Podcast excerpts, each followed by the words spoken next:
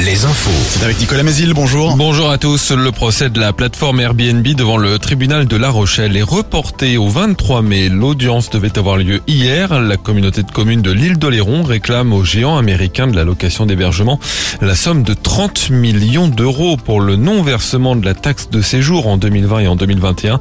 Airbnb plaide une erreur technique. Pierre Palmade va bientôt quitter l'hôpital de Villejuif en région parisienne, un peu plus de deux mois après le grave accident qu'il a provoqué. Selon plusieurs médias, le comédien va être transféré au CHU de Bordeaux au service de soins de suite et de réadaptation. Le suspect du meurtre d'un homme de 36 ans dans une discothèque près d'Angers dimanche a été mis en examen hier.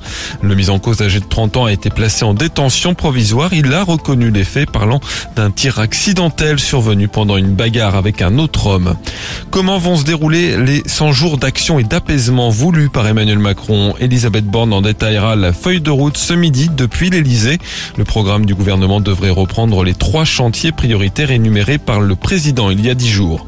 Acheter des paquets de céréales ou de gâteaux en format familial coûte parfois plus cher. L'ONG Foodwatch dénonce des arnaques dans les rayons de supermarché.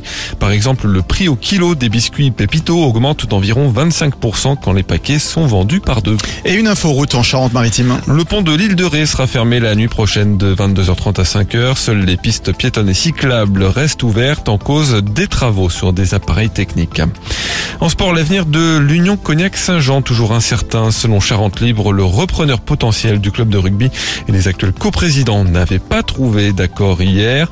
En cause notamment la dette de la saison en cours qui aurait été largement sous-évaluée par les dirigeants. Malgré cela, l'UCS échappe tout de même à une rétrogradation administrative. Ses comptes ont été validés par le gendarme financier du rugby. C'est le grand jour pour Cholet Basket. Final retour de la Coupe d'Europe FIBA ce soir à la Meilleray. Coup d'envoi du match contre les Polonais de Vloklavek à 20h. En Ligue féminine, Angers et La Roche-sur-Yon se sont qualifiés pour les playoffs. Les deux équipes s'affrontaient hier en clôture de la saison régulière. Les Vendéennes l'ont emporté de deux points après prolongation. Elles affronteront Lat Montpellier en quart de finale. Angers sera opposé à Villeneuve d'Ascq, match aller mardi soir. Et puis la météo, un temps bien couvert ce matin avec un peu de pluie. Cette perturbation laissera derrière elle cet après-midi un ciel toujours chargé avec de rares éclaircies. Les maxi entre 16 et 19 degrés.